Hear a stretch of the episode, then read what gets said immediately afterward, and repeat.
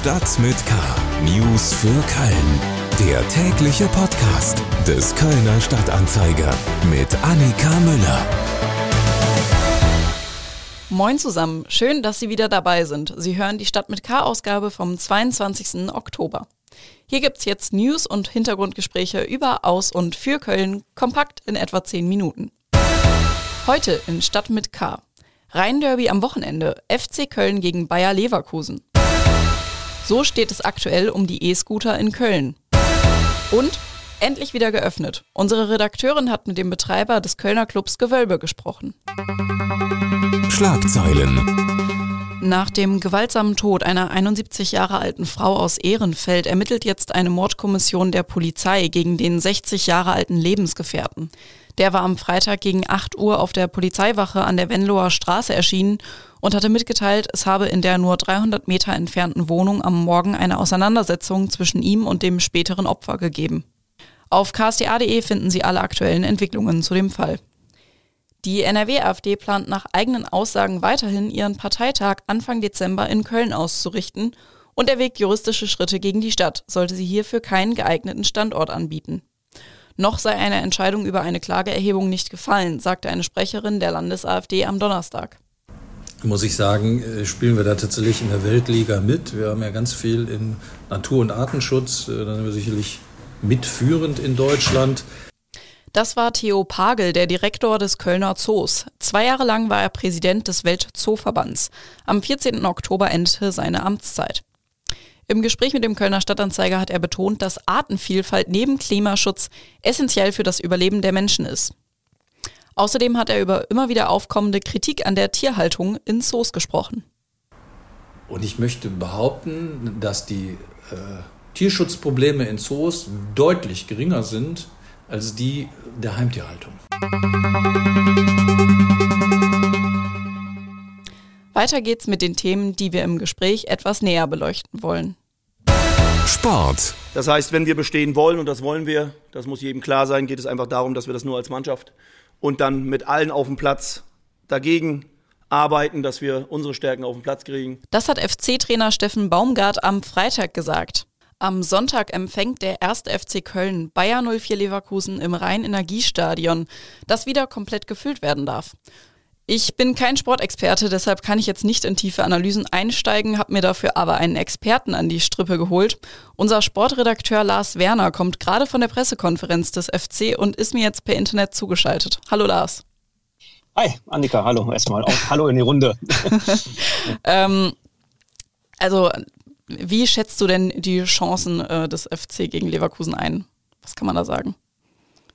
Also, ähm, man hat ja meistens immer so ein Gefühl, wie so ein Spiel ausgeht äh, am Wochenende. Ich finde, das ist so total offen, dieses Spiel. Ähm, der FC ist ja wirklich heimstark zuletzt gewesen. Ähm, es werden am Wochenende erstmals wieder fast 50.000 Fans im Stadion sein. Äh, nur 2.800 Leverkusener, die ihr Kartenkontingent von 5.000 gar nicht abgerufen haben. Also die Unterstützung für die, für die Mannschaft von Steffen Baumgart wird immens sein. Und ja, klar, äh, Leverkusen ist individuell stärker, ist äh, auf, die, auf fast allen Positionen sehr gut besetzt und auch wahrscheinlich auch besser, für vielen auch besser besetzt als der FC, aber ich glaube, da kann, du kannst halt auch äh, in so einer Atmosphäre halt auch äh, viel wegmachen und man darf auch nicht unterschätzen, Leverkusen hat am Donnerstagabend noch ein schwieriges Spiel in der Europa League bei äh, Betis Sevilla gehabt. Mhm. Der Trainer hat zwar viel äh, rochiert, also die Rotationsmaschine angeworfen, aber gut, so ein paar Reisestrapazen, das kann auch nicht ganz so unwichtig sein. Ähm,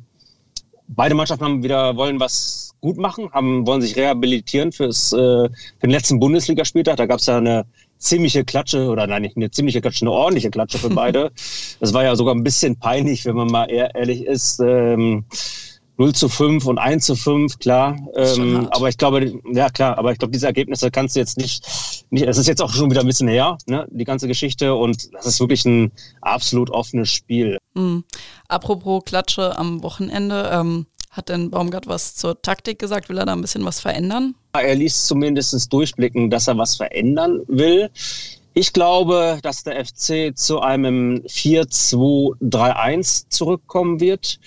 Ähm, der Dejan Dejo Lubicic ist ja wieder fit, also wieder genesen nach, seiner, nach seinem Infekt. Ähm, der steht also wieder zur Verfügung. El Yaskiri ist ja bekannt, dass er noch wochenlang verletzt ausfällt.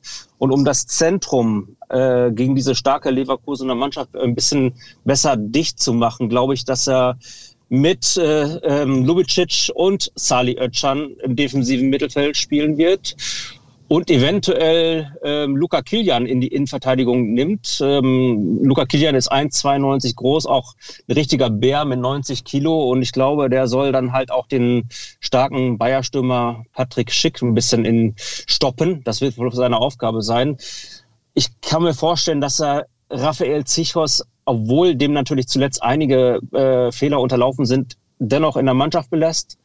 Ähm, er ist irgendwie schon der Abwehrboss von, vom Steffen Baumgart. Er ist erfahren und an, an seiner Seite dann Luca Kilian aufläuft und vielleicht für Jorge Marais diesmal nur die Bank über, übrig bleibt, weil er vielleicht auch ein bisschen Schnelligkeitsdefizite hat. Und das könnte sich, glaube ich, ändern. Und wenn er zu diesem 4-2-3-1 zurückkehrt, dann würde das halt auch heißen, dass er dann nicht mehr mit einer Doppelspitze logischerweise spielt, sondern halt mit einer einfachen Spitze. Und ähm, ich glaube, dass er sich da erstmal für Antonio Modest entscheiden wird. Und dass dann Sebastian Andersson, ja, ist halt auch ein guter Einwechselspieler, denke ich, der dann auch mal vielleicht in der 60. Minute, wie das Spiel läuft, auch von der Bank kommen könnte.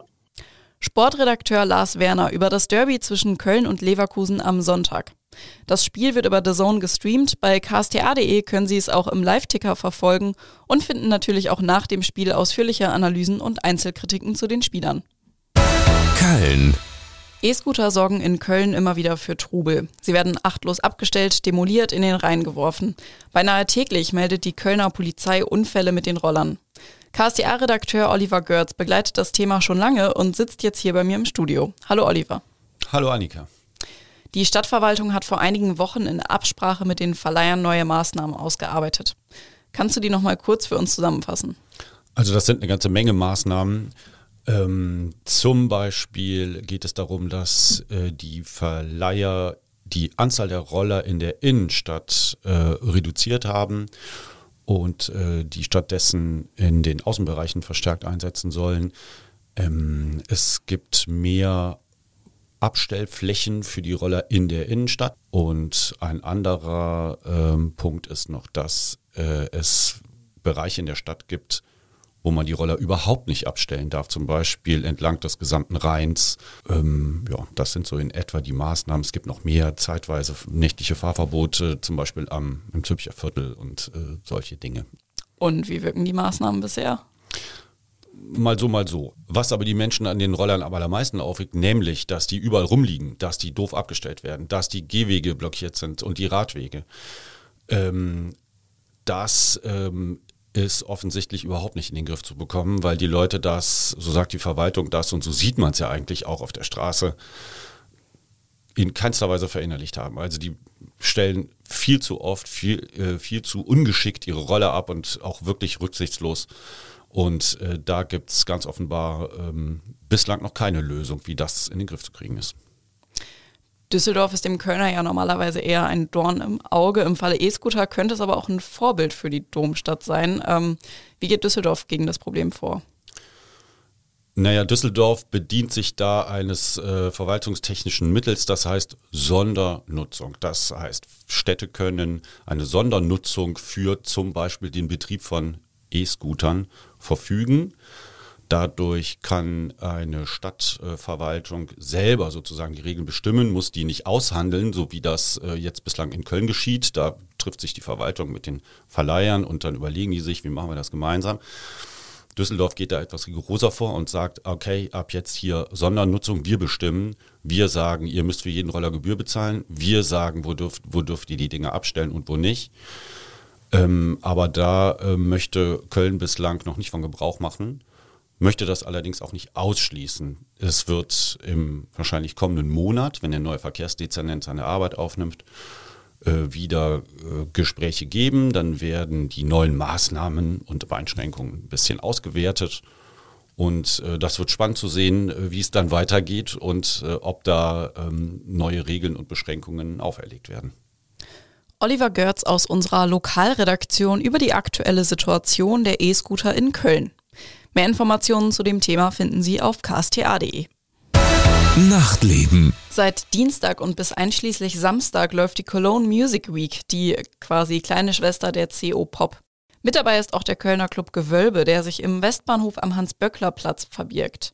Maria Gambino aus unserer Lokalredaktion hat mit dem Betreiber des Gewölbe, Heiko Rühl, gesprochen und sitzt mir jetzt gegenüber. Hallo Maria. Hallo Annika. Die Clubs gehörten zu den letzten, die wieder öffnen durften. Die Durststrecke war für Sie besonders lang. Wie ist denn die Stimmung jetzt beim Gewölbe? Ja, also sehr gut. Also Heiko Rühl erzählte mir, dass es sich aber immer noch etwas ungewohnt äh, für ihn anfühlt und etwas neu. Allerdings scheint die Normalität immer mehr zurück zu sein und äh, ja, nachts um zwei Uhr, glaube ich, vergisst man dann tatsächlich für einen Moment, dass immer noch die Pandemie ist. Ähm, das Gewölbe genießt ja einen sehr guten Ruf in der Kölner DJ-Szene, obwohl es auf den ersten Blick doch sehr unspektakulär wirkt. Wie erklärt der Betreiber denn den Erfolg?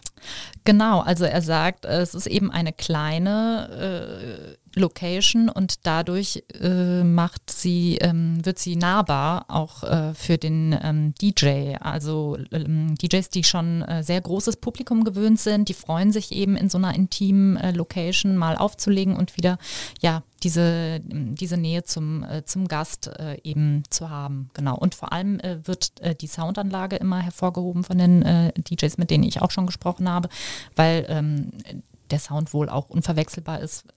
Im Gewölbe gibt es neuerdings ja auch ein Fotoverbot. Das ist für Clubs grundsätzlich nichts Neues. Im Berghain in Berlin gibt es das ja auch.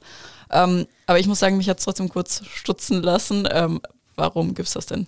Ja, also äh, die sind wohl auch schon äh, länger sensibel äh, für das Thema und es gab wohl auch schon vorher Hinweisschilder. Allerdings ähm, haben sie jetzt nach der Wiedereröffnung nach Corona eben beschlossen, konsequenter zu sein, weil ähm, das wohl auch immer mehr Überhand genommen hat, dass die Leute eben äh, statt irgendwie den Abend auch zu genießen und sich einfach mal gehen zu lassen, ständig ihre, ihre Handys zücken und äh, da alle mit Blitzlicht, äh, ja, da dieses Blitzlichtgewitter eben eröffnen auf der Tanzfläche Tanzfläche und auch für den DJ ist das eben nicht so angenehm, wenn man ihn äh, beim äh, Auflegen ja filmt und ähm, genau. Blendet. genau. Maria Gambino aus unserer Lokalredaktion über ihr Gespräch mit dem Gewölbebetreiber Heiko Rühl. Das ganze Interview finden Sie auf ksta.de. Und damit sind wir auch schon wieder am Ende dieser Episode Stadt mit K angekommen. Mein Name ist Annika Müller. Ich freue mich, wenn Sie auch beim nächsten Mal wieder reinhören und wünsche Ihnen ein schönes Wochenende und viel Spaß beim Rhein-Derby gucken am Sonntag. Bis bald. Stadt mit K. News für Köln. Der tägliche Podcast.